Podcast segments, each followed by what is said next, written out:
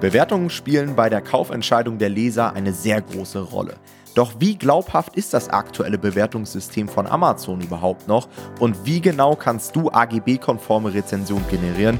Das erfährst du in der heutigen Folge.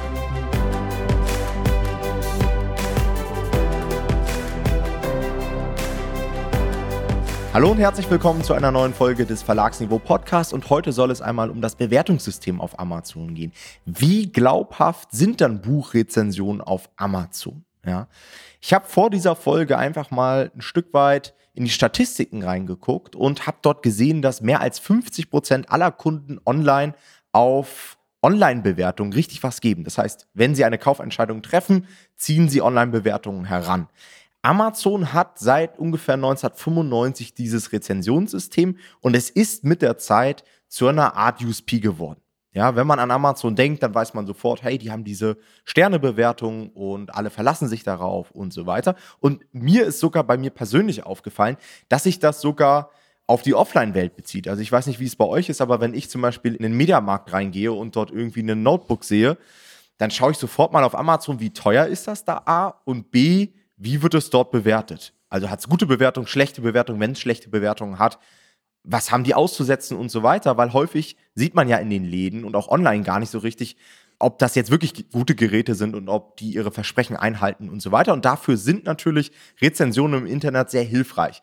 Aber in den letzten Jahren hat sich einiges geändert. Und zwar wurde immer wieder bekannt, dass sehr viele Bewertungen manipuliert wurden und daraufhin hat sich auch mein Kaufverhalten ein Stück weit angepasst. Ja, das heißt, ich tendiere mittlerweile dazu, viel mehr auf die negativen Rezensionen zu schauen. Und ich glaube, sehr, sehr vielen anderen Kunden geht das mittlerweile auch so.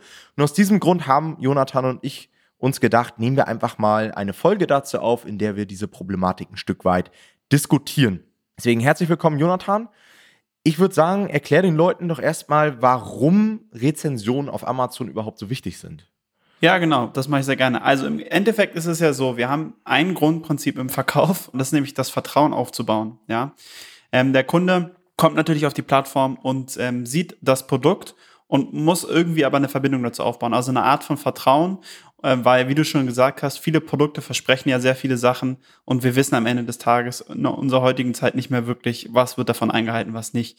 Und dafür sind halt Rezensionen perfekt, weil andere Nutzer genau sagen können, was stimmt, was stimmt nicht. Soweit erstmal die Theorie. Also das soll ja eigentlich so funktionieren, dass wir dadurch Vertrauen gewinnen können in das äh, beworbene Produkt. Das Ganze ist quasi also ein Social Proof Prinzip wir lassen von der Gemeinschaft quasi so ein Produkt bewerten und können dann schauen, okay, wie findet sozusagen der Schnitt der Leute, die dieses Produkt gekauft haben, das Produkt eigentlich. Dann kommt noch dazu, dass es bei Amazon nun mal so ist, und das kennen wir als Amazon-Seller natürlich nur zu gut, aber auch als Käufer kennt man das, finde ich, dass ohne Bewertung einfach nichts verkauft wird. Also ich weiß nicht, wie es bei dir ist, aber ich kaufe zumindest nie Produkte, die gar keine Bewertung haben oder sehr, sehr selten nur. Geht mir auch so. Und da ist ja auch der Algorithmus darauf ausgelegt, die gar nicht oben auszuspielen. Also das ist ja auch nochmal so ein Ding, ne? Wenn du keine Bewertung hast, wirst du kaum sichtbar. Und wenn du nicht sichtbar wirst, kann es halt auch keiner kaufen. Aber selbst wenn Produkte sichtbar sind, die null Bewertungen haben oder selbst ein oder zwei Bewertungen haben, ja, würde ich immer eher zur Konkurrenz tendieren. Es sei denn, es gibt jetzt wirklich nur dieses Produkt. Ne? Also es hat irgendwie einen USP oder es hat eine bestimmte Positionierung. Dann tendiert man vielleicht dahin. Aber sonst spielen Bewertungen schon eine sehr, sehr große Rolle. Ja, genau. Also du hast auch direkt schon angesprochen, es gibt halt einen großen Teufelskreis für alle Verkäufer, die kennen das, nämlich das Problem, ohne Bewertung bekommen wir keine Sales, weil so Leute wie wir halt, die dann nicht kaufen, die Sachen. Und ohne Sales bekommen wir aber natürlich auch logischerweise keine Bewertung, weil wer soll das bewerten, wenn es niemand gekauft hat? Und das ist so eigentlich das Henne-Ei-Problem natürlich auf eine gewisse Art und Weise. Und wir müssen uns immer wieder damit auseinandersetzen, wie lösen wir diesen Teufelskreis. Ja, also wie kommen wir an diese super, super wichtigen ersten Bewertungen, um dann danach halt Stück für Stück organische Bewertungen aufzubauen.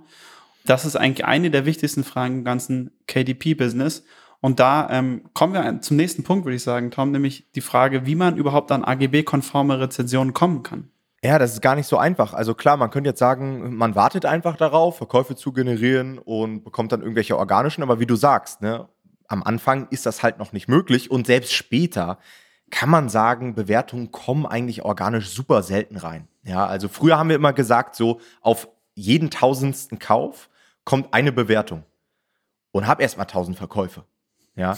mittlerweile würde ich aber das ein bisschen nach unten korrigieren, weil es gibt mittlerweile auch diese One-Click-Bewertung. Das heißt, Leute müssen gar nicht immer einen Text schreiben, sondern die können teilweise nur fünf Sterne geben. Habe ich auch schon mal in einem YouTube-Video erwähnt. Teilweise können die Leute jetzt sogar über ihre Sprachassistenten, ja, irgendwie Siri, Alexa oder was auch immer, Bewertungen abgeben. Ja, die sagen dann einfach äh, fünf Sterne für dieses und dieses Produkt und dann sind die halt drauf. Ja, und das hat natürlich dazu geführt, dass immer mehr Rezensionen auf die Listings kommen, teilweise auch ohne Text. Was natürlich auch wieder so eine Sache ist, da können wir vielleicht später nochmal drüber reden. Ähm, aber das ist jetzt erstmal so die Grundannahme. Also organische Sachen kommen nicht rein. Das heißt, wir müssen ja irgendwas machen und wir dürfen auch etwas machen. Denn wenn man mal einen Blick in die Amazon Community Richtlinien wirft, dann wird man folgenden Passus finden. Ich kann ihn mal ganz kurz vorlesen, denn ich habe den gerade vor mir. Und zwar, Autoren und Verlage können weiterhin kostenlose und preisreduzierte Exemplare ihrer Bücher für Leser bereitstellen, solange der Autor oder Verlag im Gegenzug keine Rezension verlangt oder versucht, den Inhalt einer Rezension zu beeinflussen.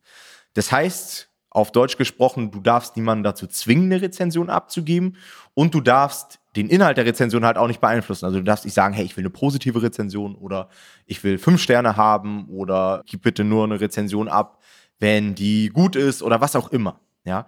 Und damit eröffnen sich natürlich verschiedene Möglichkeiten, die wir nutzen können. Das Grundprinzip ist halt immer dieses kostenlose oder preisreduzierte Exemplar rauszugeben. Wir nennen das Ganze immer Rezensionsexemplar. Und an wen gibt man Rezensionsexemplare raus? Natürlich entweder an die eigene Community, an das eigene Netzwerk, an das eigene Umfeld oder an die Zielgruppe. Ist ja am naheliegendsten, ja, weil wer braucht eure Bücher? Die Zielgruppe. Und die kann man kostenlos zur Verfügung stellen und im Gegenzug dann Rezensionen bekommen, wenn man nett drum bittet, sage ich mal so. Auch da gibt es natürlich wieder verschiedene Strategien, auch ein Stück weit abhängig von der Zielgruppe, die ihr ansprechen wollt. Das ist so das Grundprinzip. Ja, in der Praxis sieht man dann aber immer wieder, dass Leute die Abkürzung gehen. Denn diese Ausgabe von Rezensionsexemplaren, die ist natürlich mit einem erheblichen Aufwand verbunden. Und natürlich bekommt man dann auch nur gute Bewertungen, wenn man ein gutes Produkt hat. Also wenn du den Leuten sagst, hey, gib mir mal eine Rezension, dann musst du halt auch damit rechnen, dass du mal eine Drei-Sterne-Bewertung bekommst. Oder wenn du Schrottbücher machst, dass du eben auch diese Ein-Sterne-Bewertung bekommst.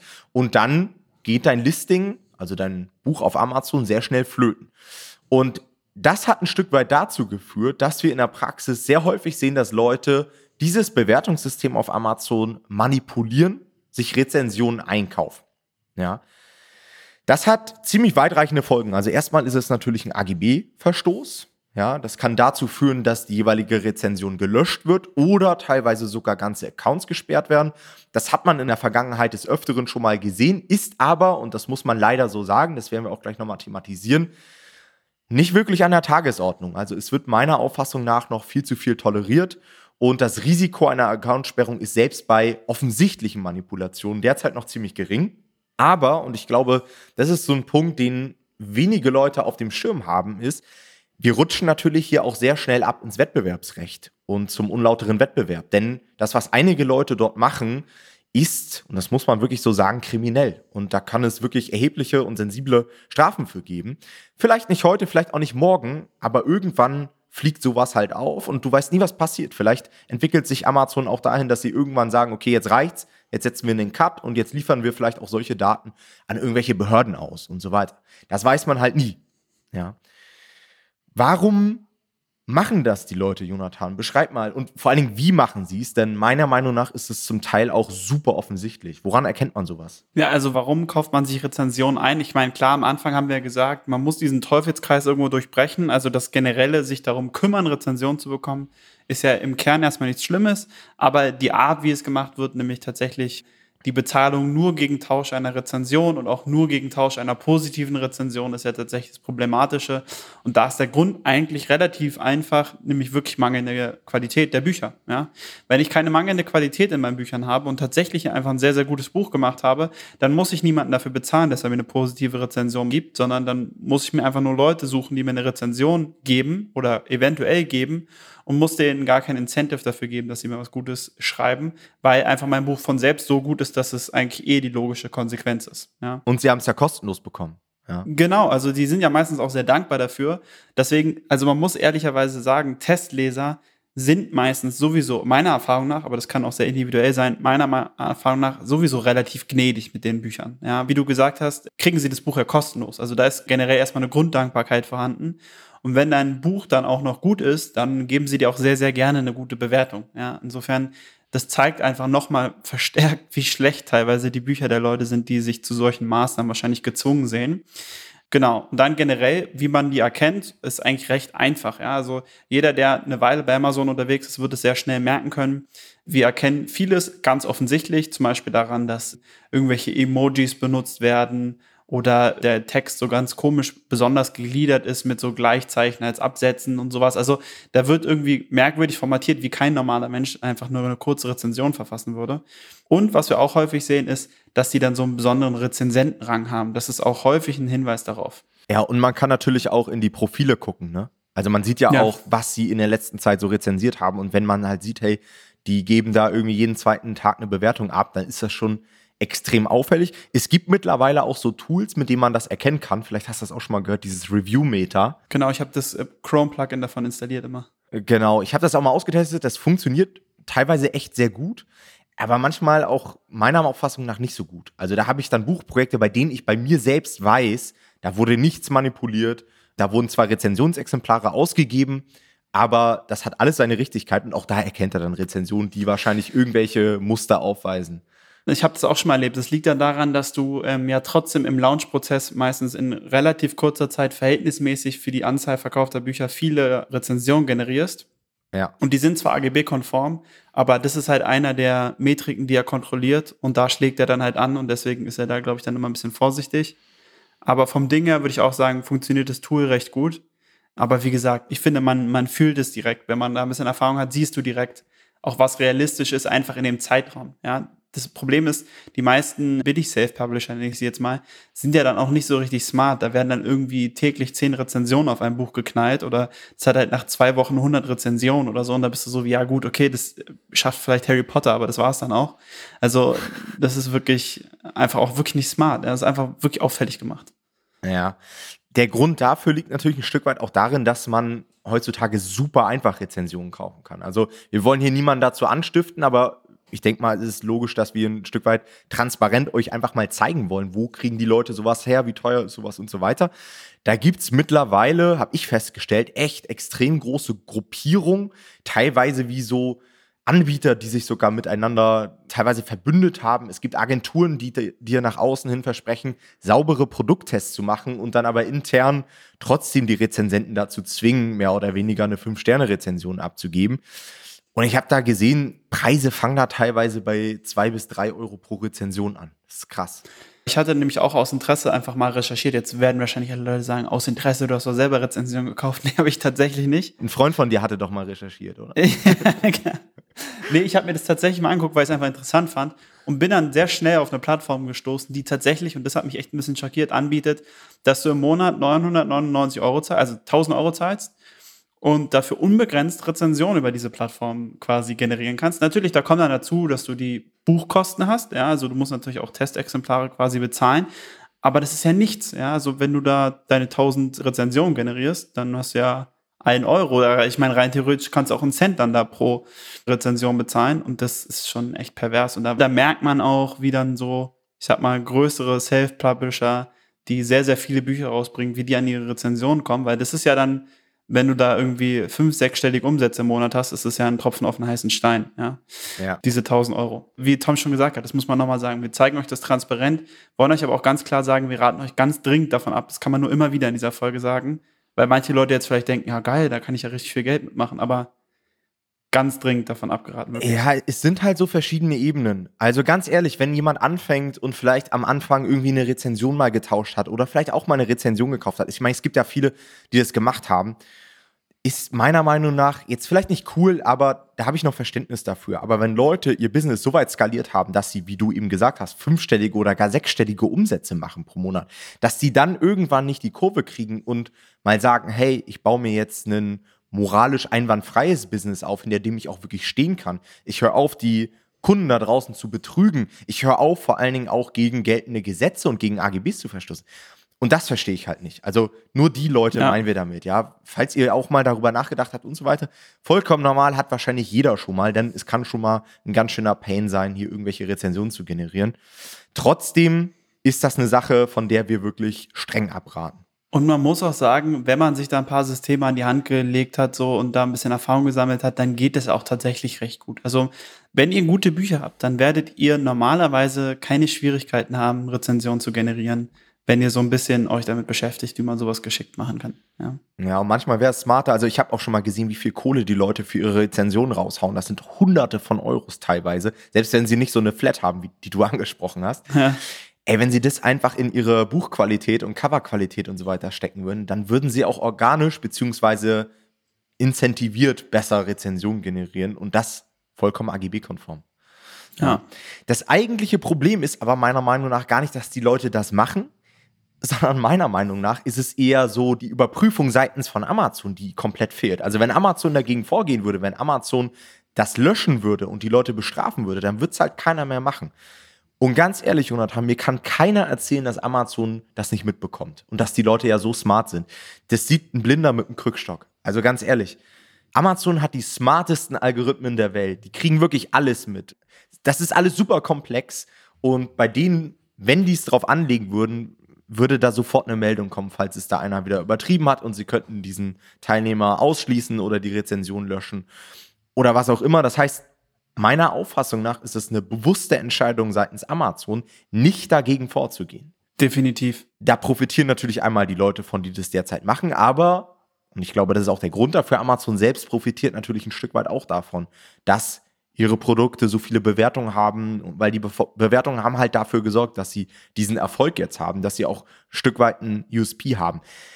Ich glaube, der Knackpunkt wird irgendwann sein, wenn Kunden das Vertrauen ins Bewertungssystem verlieren. Ja, wenn sowas vielleicht auch mal medial verarbeitet wird. Ich meine, es gab ja schon immer mal wieder irgendwelche Galileo-Folgen dazu oder irgendwie Marktsendungen oder was auch immer in der Fake-Rezension thematisiert wurden. Also ist ja nicht so, dass das niemand weiß.